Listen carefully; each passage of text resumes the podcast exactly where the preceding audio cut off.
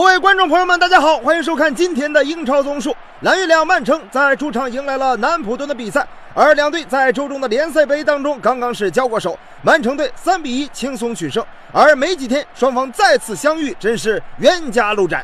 英超联赛当中，曼城已经被利物浦甩开了六分的差距，接下来的比赛都不容有失。而南安普顿的日子就比较惨了，惨到什么程度呢？上轮输了莱斯特城一个零比九，我们骚客都没忍心提，实在是太惨了。圣徒已经五轮不胜，排名倒数第三。不过都是多年的英超球队，面子就这么被摩擦，着实是说不过去。今天又连着碰到了 City 杯的球队，不争馒头争口气，也得薅两根头发下来。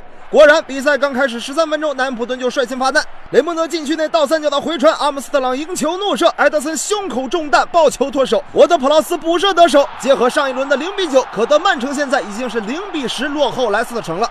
多场比赛没有品尝过领先滋味的圣徒，居然在伊蒂哈德球场领先了曼城，真是比过年还要开心。于是，为了保住这来之不易的局面，圣徒全面缩紧了防守。这下可愁坏了曼城，别的瓜帅没有办法，也使起了隔壁曼联的传中大法。可无奈站在当中的是阿圭罗，他个头是先天不足啊，哎，真是让人头秃。但瓜帅是谁？不是所有球队都像曼联那样傻传中的。上路输出行不通，下路辅助才成功的秘诀。曼城阵中又有一个光头站了出来，那就是凯尔沃克，右路底线压线传中。阿圭罗铁皮人站桩将球打进，曼城队终于扳平比分。所以说，传中最重要的就是传球人传中线路好，电线杆太能进球。在沃克传中的瞬间，圣徒防线出老鹰捉小鸡的战术阵型，真是呃令人捉摸不透啊。尝到传中甜头的曼城继续发扬光大，把阿森纳的倒三角也借来用用。不过这个招数实在被埃梅里用烂了。斯特林的倒三角，贝尔纳多如此大力的抽射都被麦卡锡扑出，也难怪现在枪手连争四都费劲了。都说惺惺相惜，秃头还带光头舅。第八十六分钟，安吉利诺左路下底传中，麦卡锡出击没有能够碰到球，沃克后点铲射破门，曼城队中场前绝杀了南安普顿。蓝月亮一左一右两个光头拯救了场下的秃头，难道想变强都要走这条路吗？原来圣徒说薅下曼城两根头发，原来是这个意思。海沃克本场比赛一传一射，帮助曼城逆转取胜，终于趁利物浦输球缩小了分差。啥？利物浦那边也绝杀了？这网速也太慢了吧！哎呀，瓜帅心态崩了。要问本赛季英超的传统豪门谁最不溜？热刺队敢说第一，那曼联也敢说第一。热刺从欧冠亚军到现在的联赛保级，短短半年时间，热刺队就从巅峰滑落到了谷底。本赛季热刺仅赢下三场比赛，并且最近的三轮不胜，让他们联赛排到了第十三位。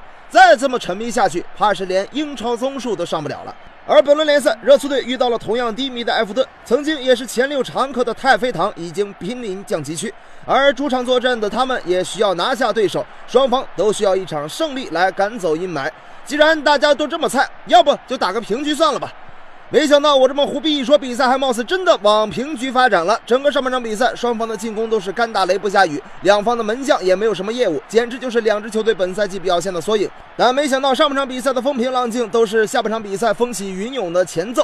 孙兴敏成为了下半场比赛的主角。第五十分钟，孙兴敏带球杀入到禁区，被米纳放倒，但裁判阿特金森既没判犯规，也没判假摔。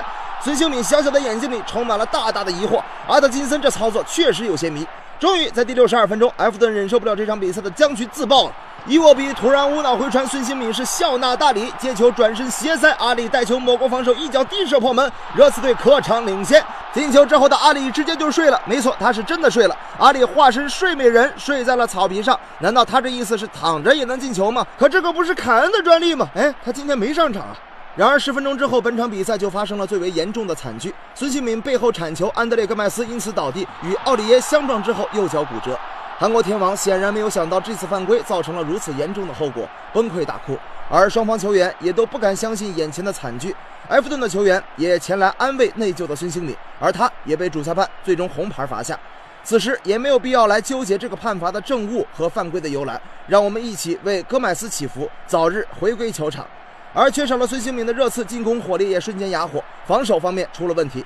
比赛补时第九十七分钟，米纳大脚转移，迪涅不停球直接传中，托松头球破门，埃弗顿队绝平热刺。